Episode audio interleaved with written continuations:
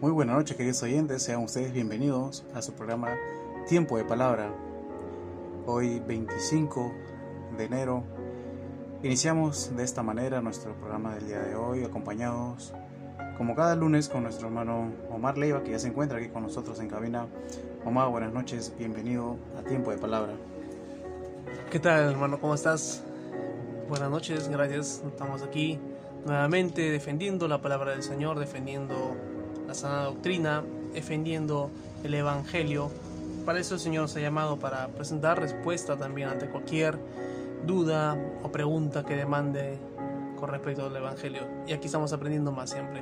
Bienvenidos a todos los oyentes, que espero que tengamos un buen tiempo esta noche. Amén. Y sí, estoy seguro que sí, que sí será.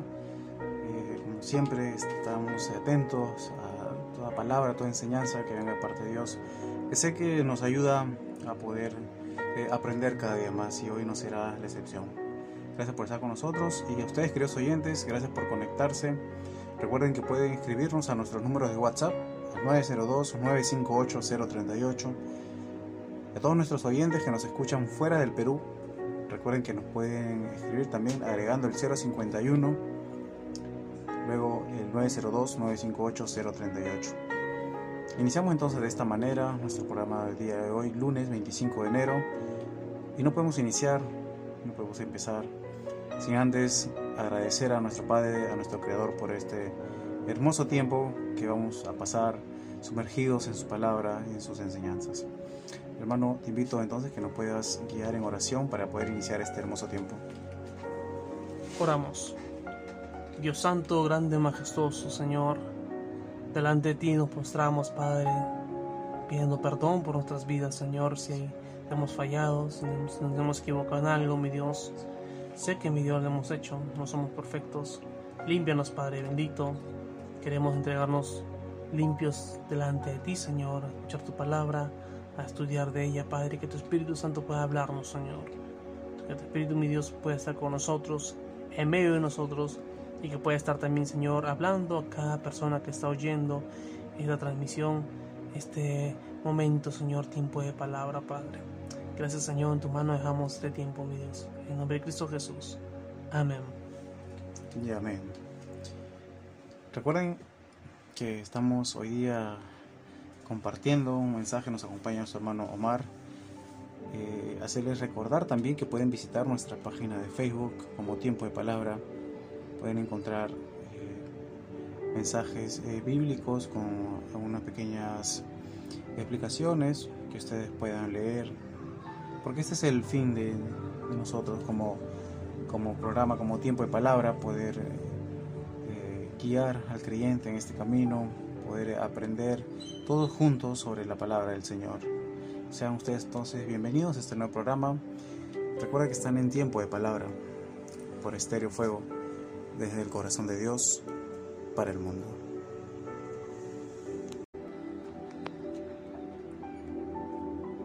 Y continuamos aquí en tu programa Tiempo de Palabra por Estéreo Fuego desde el corazón de Dios para el mundo.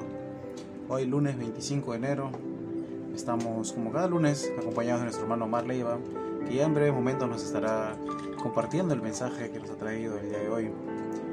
Recuerden que pueden escribirnos a nuestro número de WhatsApp 902-958-038 y también pueden visitarnos a través de nuestra página de Facebook como Tiempo de Palabra. Agradeciéndole a cada uno de ustedes por estar conectados con nosotros como cada noche recordándole que estamos de lunes a viernes desde las 8 y de lunes a sábado nos acompaña nuestro hermano Jimmy desde, las 6 de la tarde hasta las 8 de la noche. Entonces, dejamos los micrófonos para que nuestro hermano nos comparta el mensaje que nos ha traído el día de hoy. Amén. En esta noche quiero, hablar de algo muy importante y a la vez también nos va a ayudar a tener una respuesta concreta, sólida, ante un interrogante muy común en el mundo en la gente que no cree en Dios, en los agnósticos o ateos incluso.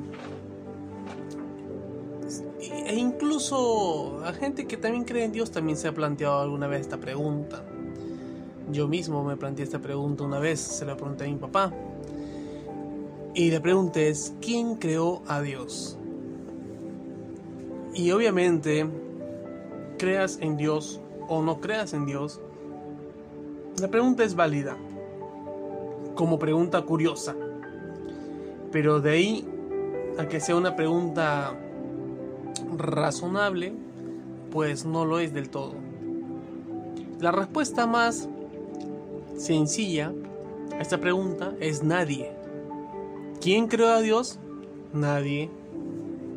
Es, esa es la respuesta en verdad. Pero es una respuesta que no satisface. Si bien es cierto, es la respuesta correcta, nadie está conforme con esta. Todos quieren...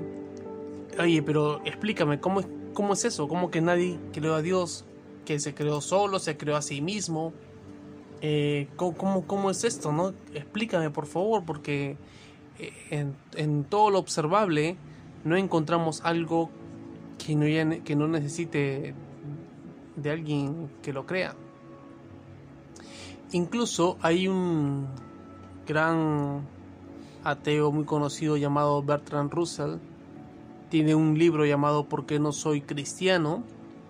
donde escribe unas líneas que se las voy a leer.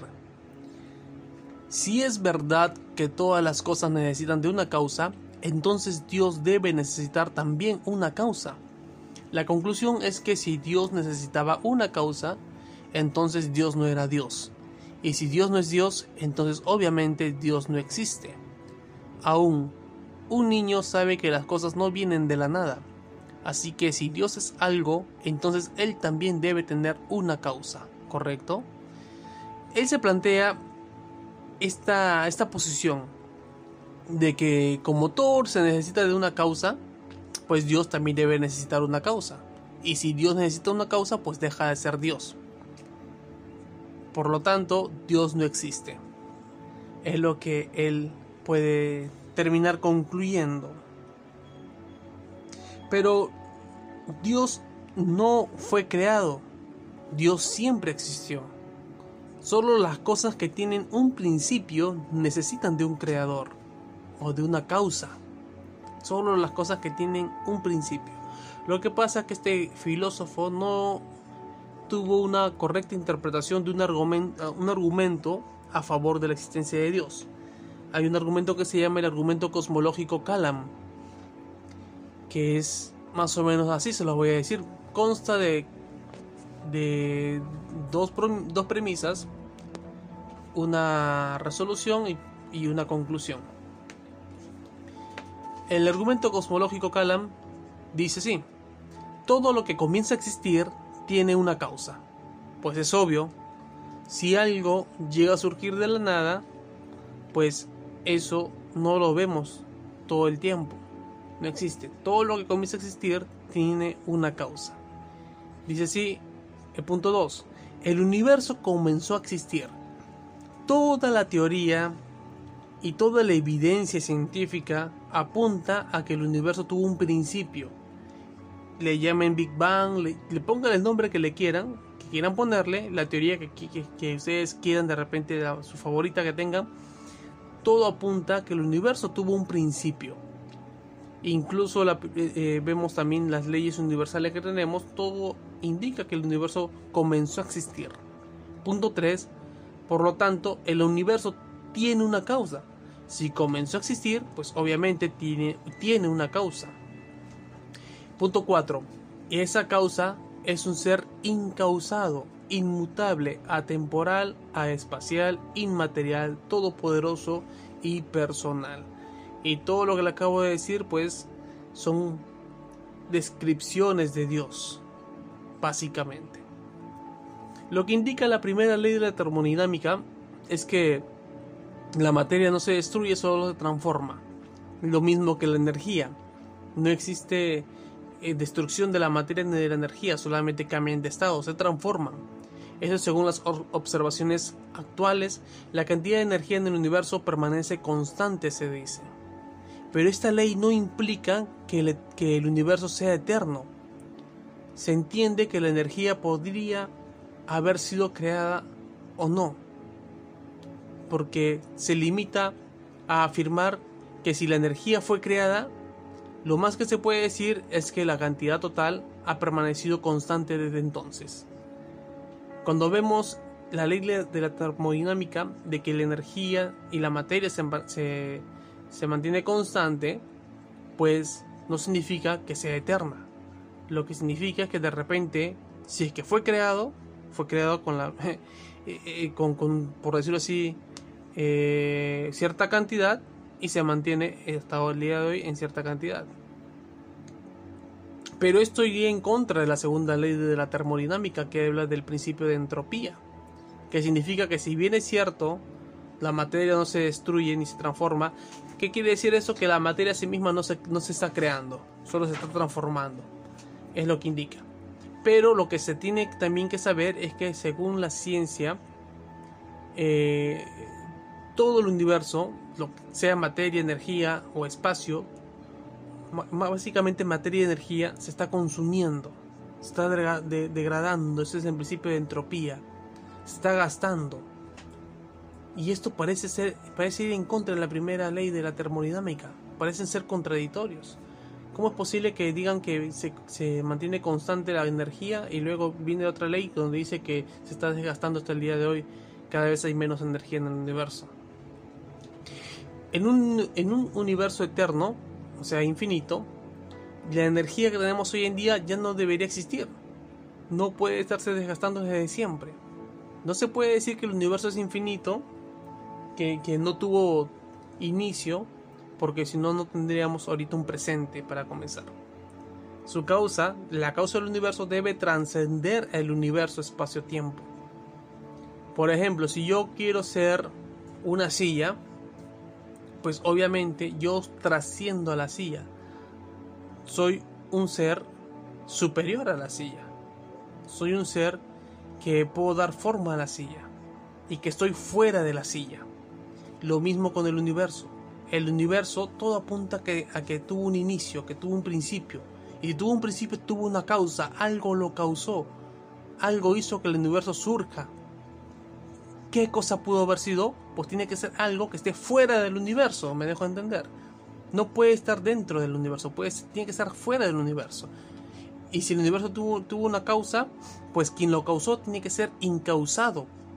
Porque, si, porque quien lo causó también fuese una, algo causado, pues llegaríamos a un punto infinito de causa tras causa tras causa. Y llegar a un infinito absurdo, lo cual no tiene sentido debe haber un punto de partida. Y, ese y eso que lo causó el universo tiene que ser inmutable, atemporal, fuera de tiempo, porque el tiempo también tuvo un inicio. El espacio tuvo un inicio, la materia tuvo un inicio, por lo tanto tiene que ser a espacial, inmaterial, todopoderoso, porque esto no es cosa fácil. Inteligente por el ajuste fino que vemos en todo el universo y personal, porque tuvo que haberlo diseñado con un propósito, con una estrategia tuvo que haberlo pensado, personal porque tuvo que haber tenido la voluntad de haberlo hecho. Eso básicamente es lo que radica en la persona. Yo soy una persona a diferencia de un animal porque por dos cosas básicamente, por la inteligencia y por la voluntad. Y quien creó el universo tuvo que ser una persona inteligente o algo inteligente y algo que tuviese la voluntad de haberlo creado. Y eso lo convierte en una persona. Por eso decimos que tuvo que ser personal. Luego vemos también algunas objeciones a este argumento cosmológico. Si todo tiene una causa, ¿cuál es la causa de Dios? El mismo argumento cosmológico se refuta a sí mismo, dicen algunos. Pues esto no tiene sentido, porque el argumento no dice que todo tiene una causa. Leamos bien el principio, el punto 1. La premisa 1 dice, todo lo que comienza a existir tiene una causa. Y ese es nuestro argumento. El argumento es todo lo que comienza a existir, no todo lo que existe tiene una causa, sino todo lo que comienza a existir tiene una causa. Dios no comenzó a existir. Dios existió por siempre. Entonces no, no está dentro de esa categoría de lo que comienza a existir. Hay que leer bien nomás la premisa. eh, otra objeción es que dicen, incluso si existe una primera causa, no se sigue que sea el Dios de cierta religión. Este es un argumento ad ignorantiam. Pero, bueno, puede ser válido este argumento, pero entonces tendrían que demostrar que Dios es el, el del que estamos hablando. Dios, el Dios judeocristiano, el Dios eh, griego, un Dios de repente babilonio, un Dios egipcio, y etcétera, etcétera. ¿Qué Dios fue el que creó todo? Entonces ahí tendríamos que debatir qué Dios es el verdadero. Pero esa es otra pregunta, de repente para otro momento, otro, o para otro estudio. ¿Ok? Pero ven, podemos quedarnos con Dios Jehová, con el Dios judío cristiano, hasta que se demuestre lo contrario. ok. Otra objeción es que dicen, es un simple razonamiento lógico cuya conclusión se sigue solo de premisas a priori y no de evidencia empírica en lo que dicen. Por lo tanto, no demuestra absolutamente nada. Bueno, está bien, es un argumento lógico, sí, cuya conclusión se sigue de premisas a priori también, que no tiene ninguna evidencia en sí, sí, no tiene ninguna evidencia en sí, pero, pero, pero es lógico. Entonces, eso, esto no sería evidencia de repente de la existencia de Dios, quizás no sería una evidencia, pero es un argumento lógico para creer en que sí existe Dios. O sea, eso no quita lo lógico del argumento, eso no quita lo válido que es. ¿Ya? Otro punto, otra objeción también que tiene es que dicen, algunos dicen así, en el vacío cuántico, una partícula virtual puede entrar y salir de la existencia sin necesidad de una causa. Por lo tanto, el universo puede ser incausado. Ellos hablan de una partícula virtual en un vacío cuántico. Y eso son descubrimientos muy recientes de la ciencia en, cuanto a mecánica cuántica. Eh, de repente no soy yo un, un ducho en la materia, no soy físico ni nada de eso. Pero lo que sí sabemos es que Dios creó todo de la nada. Y pudo hacerlo, pudo hacerlo porque Dios es un ser espiritual, inmaterial, omnipotente. Pero las cosas no, no suceden así nada más de la nada. El, el, ateo que cree que el universo se creó de la nada, pues no está usando bien su, su razonamiento. Porque decir que el universo se creó de la nada es algo peor que creer en la magia. Porque aunque sea con la magia, aunque sea está el mago. Y el sombrero de repente también. Pero de ahí a que digan que se creó de la nada es, es algo ilógico. Y nos pone en el vacío cuántico. Pero el vacío cuántico ni siquiera es un vacío en sí. Porque para estar vacío no debe haber absolutamente nada. Y ellos hablan de una nada eh, filosófica, no de una nada física ahí, encontramos otra definición nueva a lo que es nada. Incluso hay filósofos y ateos eh, muy de renombre que, se basan bastante en esto traerle una nueva descripción y definición de lo que es nada. Para ellos nada es algo, pero para nosotros que, son, que, tenemos simplemente cualquiera que tiene primaria básica sabe que nada es nada. Sin embargo, hay redefinir la palabra. Y después hablan de partículas virtuales. El mismo nombre lo dice virtuales. Ni siquiera se sabe si ciencia cierta si existe o no. En palabras de William Lane Craig, él dice así. El vacío cuántico, al no tener energía cuantificable y medible, no puede ser descrito como nada. Porque tiene, tiene energía cuantificable y medible. Entonces no puede ser descrito como nada. Por lo tanto, que los fenómenos originados del vacío cuántico no puedan ser descritos como no causados. Las partículas virtuales no vienen literalmente a existir espontáneamente de la nada. Más bien, la energía encerrada en el vacío fluctúa espontáneamente de tal manera que se convierte en partículas evanescentes que vuelven casi inmediatamente al vacío. Aparecen partículas, sí. Se crean partículas, sí, pero no es que se creen de la nada, porque en el vacío cuántico ya existe algo. Por más pequeño que sea, por más virtual que sea, ya es algo y algo no es igual a nada. Entonces ahí tenemos una incoherencia muy grande. Y se siguen preguntando muchos, ¿de dónde viene Dios, pues? Esto es una pregunta irracional. ¿Por qué? Porque es como preguntar algo así como que ¿con quién está casado el soltero? ¿O es como preguntar ¿a qué sabe el color verde? ¿O es como preguntar de repente eh, ¿a qué huele, eh, eh, no sé, un cuadrado, un triángulo? No tiene sentido porque Dios no cabe dentro del concepto de lo creado. Ni, entonces no podemos preguntarnos de dónde viene Dios ni quién creó a Dios, porque Dios no está dentro de ese concepto. Cae, cae en una falacia llamada la falacia de categoría.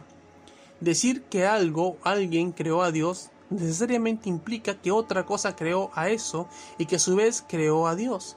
Entonces podemos preguntar qué cosa es esa otra cosa y así sucesivamente e infinitamente, qué creó a Dios, qué creó al que creó a Dios, qué creó al que creó al que creó a Dios. Entonces así llegaríamos a un infinito absurdo, sin respuesta. Eso se vuelve en un razonamiento circular. Entonces, no podemos razonar de esa manera ellos tendrían que creer que la materia se creó a sí misma sin ninguna causa, lo cual es absurdo. Vemos también esta pregunta, ¿quién hizo a Dios? Vemos que es una falacia de categoría, porque no Dios no entra dentro del grupo de las cosas creadas. Y le dije los ejemplos, ¿qué gusto tiene el color verde? ¿Qué elementos metálicos atrae un unicornio como si un unicornio fuera imantado? Ahora, el asunto de la falacia de categoría se da para lo existente y también se da para lo inexistente, por si acaso, debido al concepto o la idea que se tiene sobre algo. Porque sabemos, según la idea que tenemos, según el concepto que tenemos, sabemos que los unicornios no son seres imantados. Entonces, al menos tenemos una idea de eso. La causa del universo debe haber sido inmaterial, porque si fuese una causa material o natural estaría sujeta a las mismas leyes de decaimiento que el universo. Mucha gente cree que la naturaleza se creó a sí misma. ¿Quién creó el universo? Pues el universo. El universo se creó a sí mismo. Esa es una eh, eh, incoherencia. Es algo totalmente ilógico. Porque para crear algo tú necesitas estar antes de ese algo.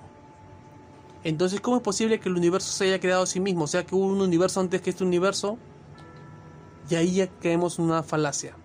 Caemos en una incoherencia. Entonces, vamos a buscar la causa. Así pues, la causa del principio del universo tiene que haber sido supernatural, es decir, ni material, ni temporal, ni espacial, sino una causa fuera del espacio-tiempo-materia. Además, la causa del universo tiene que haber sido increíblemente poderosa. ¿A qué suena todo esto? Pues suena a Dios, al Dios que la Biblia narra, al Dios que la Biblia describe. No suena a otra cosa, algo que no esté sujeta a la ley del decaimiento, por lo tanto, sin comienzo. Suena a Dios, no suena a otra, a otra cosa.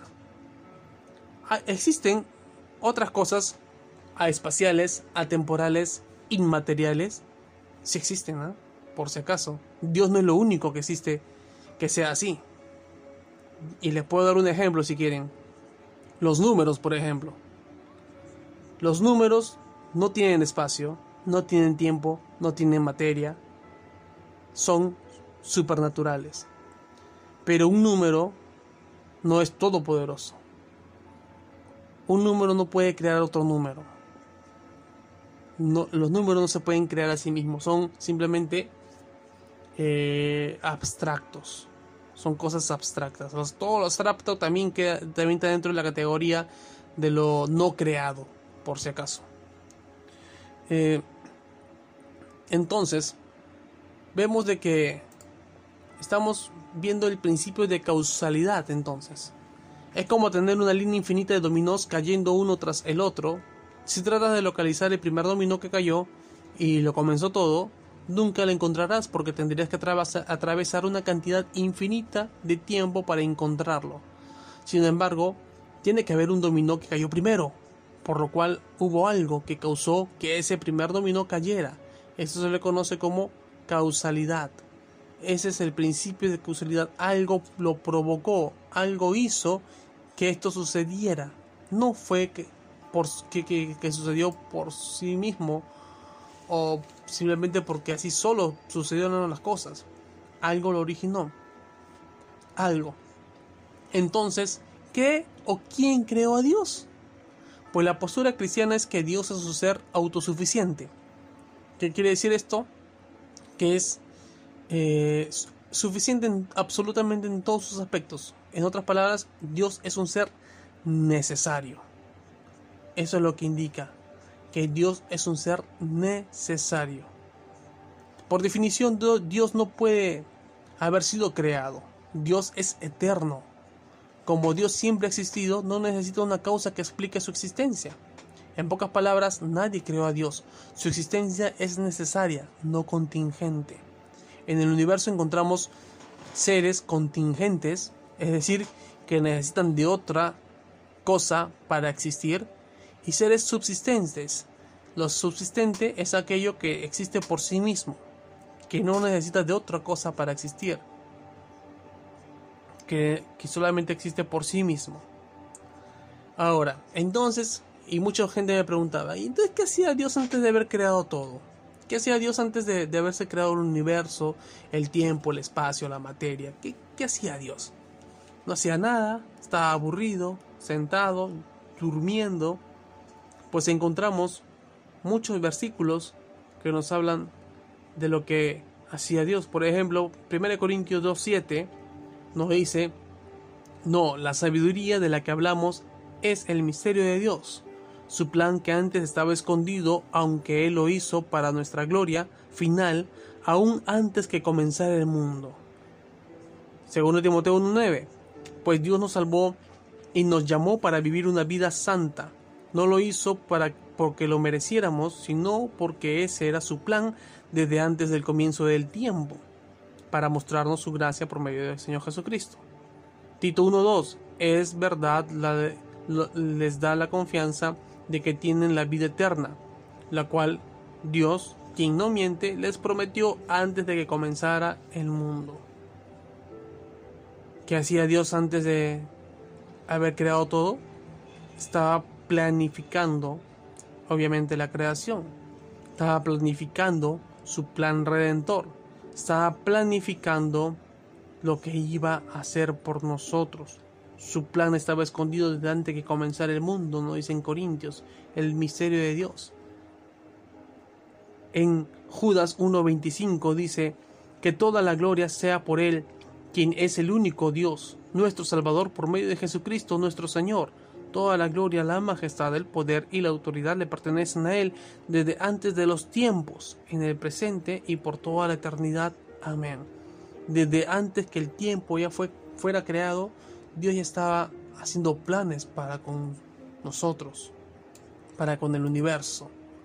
Dios existe en la eternidad sin tiempo. Como Dios que obra antes del tiempo elude el problema de la creación de Dios. ¿Cómo es, cómo, ¿Qué significa esto? ¿Cómo es que Dios, que obra antes del tiempo, elude el problema de la creación de Dios? ¿Cómo es posible que exista algo antes del tiempo y que pueda obrar Dios desde ahí? Bueno, hay dos interpretaciones posibles para esto. Uno es que Dios existe fuera del tiempo, es, lo más común que se habla. Lo que pasa es que Dios existe fuera del tiempo. Dios no existe o no está sujeto a nuestra dimensión temporal, de espacio-tiempo. Dios creó la dimensión del tiempo de nuestro universo por una razón, de modo que la causa y el efecto existieran para nosotros. Sin embargo, ya que Dios creó el tiempo, está fuera del tiempo, la causa y efecto nunca se aplicaría a su existencia. Entonces nunca podremos preguntarnos quién creó a Dios, porque a Él no aplica la causa ni efecto, porque eso se aplica a la causa. Para existir causa y efecto tiene que existir tiempo, en primer lugar. Y si Dios está fuera del tiempo, pues Dios no tiene ni Dios no tiene una causa no tiene por qué tener una causa, porque Dios está fuera de este tiempo, fuera del tiempo, de la dimensión temporal. Entonces nunca se aplicaría su existencia. Después hay otra forma también de, de, explicar lo que dicen que lo que pasa es que Dios existe en más de una dimensión de tiempo.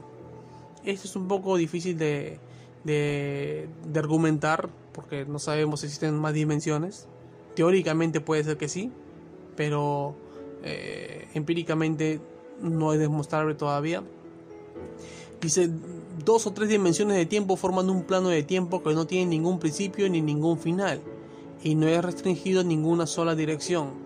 Un ser que existe en varias dimensiones de tiempo puede viajar en todas partes en el tiempo, sin embargo nunca tener un principio, ya que en un plano del tiempo no tiene ningún punto de partida.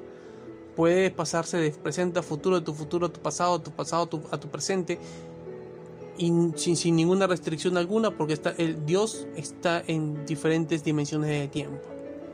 No, bueno, mucha gente piensa así también, que Dios puede estar ahorita en tu presente, en tu pasado, como también puede estar en tu futuro no está restringido a esto. Como le digo, es un poco difícil de demostrar esto así eh, eh, en papel, por decirlo así, pero también es una, es una teoría. Lo que vemos acá es que todas, todas las cosas que existen en una dimensión de tiempo son restringidas a la flecha del tiempo y son encajonadas para causar y efectuar. La primera y la segunda explicación que hemos visto nos conducen a la conclusión de que Dios no tiene ninguna necesidad de haber sido creado. ¿Qué es lo que sucede? Que Dios no tiene principio y no tiene fin. Sin embargo, existe. Dios tiene propiedades que lo definen. Igual que un círculo, por ejemplo. El círculo tiene propiedades que lo definen. Si el círculo fuera diferente en alguna de sus partes, dejaría de ser círculo. Eh, el círculo, si tuviese un punto de partida y un punto de final, ya no sería un círculo. Lo mismo Dios. Dios no tiene punto de partida ni punto de final. Dios es infinito. Y podemos describir a Dios, así como se puede describir un círculo, sin quitarle ninguno de sus atributos. Si le quitamos un atributo a Dios, deja de ser Dios. Si le quitamos un, si, le modificamos una parte, un círculo, deja de ser círculo. No podría ser Dios si le quitamos algo. Luego, como conclusión, Dios no tiene ninguna necesidad de haber sido creado, ya que Él existe fuera del tiempo, donde la causa y el efecto no funcionan, o dentro de las dimensiones múltiples de tiempo, como hemos visto hace poquito, tal que no hay ningún principio en el plano de tiempo de Dios. Dios es eterno, habiendo sido habiendo nunca sido creado. El único escape posible para el ateo es la invención de una especie de superuniverso que nunca puede ser confirmado experimentalmente. ¿Qué es lo que dicen? Lo que pasa es que estamos pensando en este universo, pero ¿qué tal si existen los multiversos? y esa idea en algo más, mm, de repente llegan incluso a idearse esta teoría un poquito más descabellada. No podemos ni entender nuestro universo, uno, vamos, a entender pues miles de, multiversos más. Es imposible. Entonces, pero lo tienen también como una idea, ¿no? Igual, si existiese un multiverso, necesitaríamos algo que genere esos multiversos. De existirlo, ¿no? Sabemos que es teoría. Pero de existir un multiverso debe haber algo que genere esos multiversos. ¿Qué cosa genera ese multiverso? ¿Cuál es esa máquina generadora de multiversos? Pues el cristiano, el creyente sabe que para nosotros sería Dios, al fin y al cabo, de existir multiversos, ¿no? En Juan 1, del 1 al 3, tenemos la palabra de Dios que dice que en el principio del verbo, el verbo era con Dios, el verbo era Dios. El verbo existió desde el principio con Dios. Dios creó todas las cosas por medio de Él y para Él. Y nada de lo que fue creado fue creado sin Él antes de todo ya estaba Él, ya estaba Dios. Antes de todo ya estaba Dios. En Hebreos 11.3 dice que por la fe entendemos que todo el universo fue formado por orden de Dios. Dios no ha sido creado, nadie creó a Dios, Él creó todo porque así lo entendemos nosotros y así también la ciencia lo respalda. Gracias a Dios por su palabra y tengamos siempre respuestas apropiadas e inteligentes a estas grandes interrogantes y evitar que mucha gente pueda de repente renegar de su fe al no encontrarle una solución lógica a sus preguntas y curiosidades. Amén. Estás en tiempo de palabra por Estéreo Fuego desde el corazón de Dios para el mundo.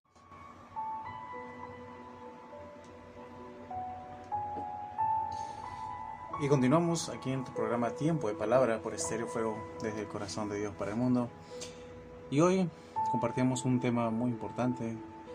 Seguramente como mencionaba nuestro hermano Omar al iniciar la enseñanza del día de hoy, una pregunta que eh, nos habremos hecho en una ocasión o tal vez eh, habremos escuchado a alguien que también se la haya hecho, que nos haya hecho también. ¿Quién creó a Dios? Gracias a su palabra que tenemos eh, los argumentos para poder entender de que nuestro Padre, nuestro Creador, es un ser que siempre existió y como nos mencionaba, es un ser eh, incausado, inmutable, atemporal, espacial, inmaterial, todopoderoso y personal. En verdad eh, es un tema que debemos nosotros tener en claro para poder también defender nuestra fe, teniendo en claro de que a Dios nadie lo creó. Pero seguramente va a salir, vamos a encontrar muchas personas que nos hagan este tipo de preguntas y gracias a Dios que tenemos cómo responder. Agradeciendo a nuestro hermano Mag que nos acompaña el día de hoy, agradeciéndole por la enseñanza que nos trae, agradeciéndole a Dios por su vida y también agradeciéndole a ustedes por acompañarnos como cada día. Recuerden que nos pueden escribir, pueden enviar sus preguntas a nuestro número de WhatsApp al 902-958-038 y también pueden visitar nuestra página de Facebook. Y bueno, Omar, agradecerte por estar con nosotros. No sé si te gustaría agregar algún comentario adicional a, a la enseñanza del día de hoy. Muy interesante, por cierto. Bueno, no dejemos llevar por las corrientes intelectuales que por ahí puedan levantarse y decir que Dios no existe, que el universo se creó a sí mismo, lo cual no tiene sentido, como ya hemos descrito. Eh, todo indica que el universo tuvo un principio, un punto de partida. Toda la evidencia científica apunta a eso, a un punto de partida. ¿Qué lo causó? Tiene que haber sido algo fuera del tiempo, fuera del espacio, fuera de la materia, algo muy poderoso, muy inteligente a la vez también para poder hacer todo este ajuste fino del universo, donde según se dice que si es que la gravedad fuese un poquito más débil o un poquitito, una milésima de millonésima más fuerte, el universo habría colapsado. Entonces todo está justamente, finamente ajustado. Entonces, tuvo que haber sido alguien con suprema inteligencia, con mucha sabiduría. Incausado, porque tuvo que ser el primer motor de todo. Entonces toda esta descripción que les acabo de mencionar solamente encaja en la persona de Dios. ¿Quién creó a Dios? Nadie. El, el hecho de causa y efecto solo se rige a nuestro universo que es temporal y espacial. Pero sin espacio ni tiempo, no existe causa ni efecto, solamente la eternidad. Y Dios es eterno. Es lo que la Biblia enseña, es lo que la ciencia también demuestra. Por lo tanto, Dios existe, Dios es real, Dios quiere hablar contigo, quiere tener una relación contigo, quiere tocar tu corazón. Deja que el Señor, el creador del universo, esté contigo siempre. Alabemos su santo nombre. Así es. Y como mencionabas al inicio, este filósofo ateo, el que planteaba eh, que todo tiene que haber tenido una causa-efecto y que, asumo yo, quita, le, quita el poder de ser Dios al Dios que nosotros creemos. Imagino como este tipo de preguntas debe haber muchas más. Sí. Muchas más de este, de este, de este tipo, de este calibre de preguntas que buscan, creo yo, eh, quitarle el poder al Dios que nosotros creemos. ¿Correcto?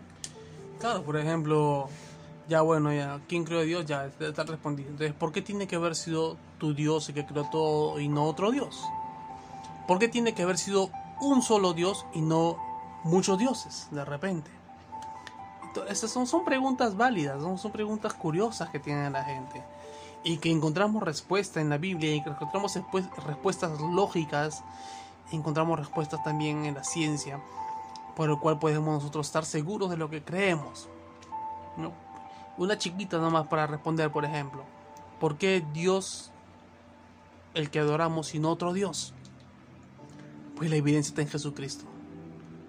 Que históricamente Jesús vino a la tierra, Dios se hizo carne, se confirmó la profecía, Jesús demostró ser Dios con sus milagros, Jesús resucitó y, y, fue, y fue hecho histórico.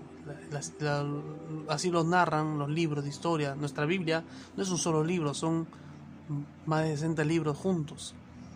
Y hay, hay también material extrabíblico que habla de, de todos estos, estos sucesos de Jesucristo ahí encontramos la evidencia más grande por el cual creemos en que, así, es este Dios y no otro Dios de, cualquier otra civilización o, de repente de, otras naciones, no sé, o otras culturas.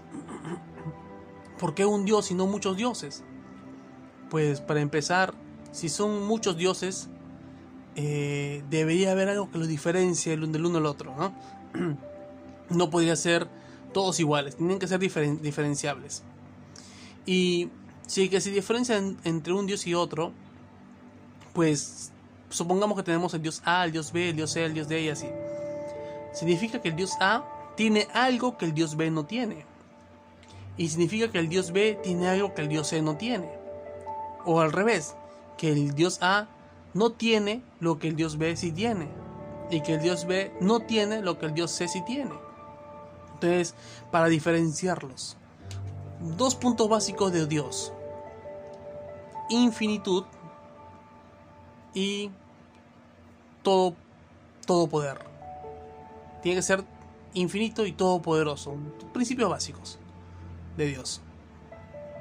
Si es que le quitamos algo a uno de sus dioses, del A o el B o el C o el que quieran, si que, tiene, si que le falta algo al B que tiene C, pues el B deja de ser infinito o deja de ser todopoderoso. Y si, y si el A tiene algo que, que le falta al resto, pues el A es superior a todos. Entonces, eh, necesariamente tiene que haber uno que tenga la plenitud del poder y la plenitud en sí mismo. Uno solo no pueden ser varios porque tendrían que diferenciarse. Y si, se diferencian, pues dejan de ser Dios porque les está faltando algo. ¿no? Entonces, por eso nosotros creemos en un solo Dios. Un Dios todopoderoso, obviamente se manifestándose en tres personas. Creemos en la Santa Trinidad, que también sería otro tema también por el cual nosotros podemos discutir más adelante.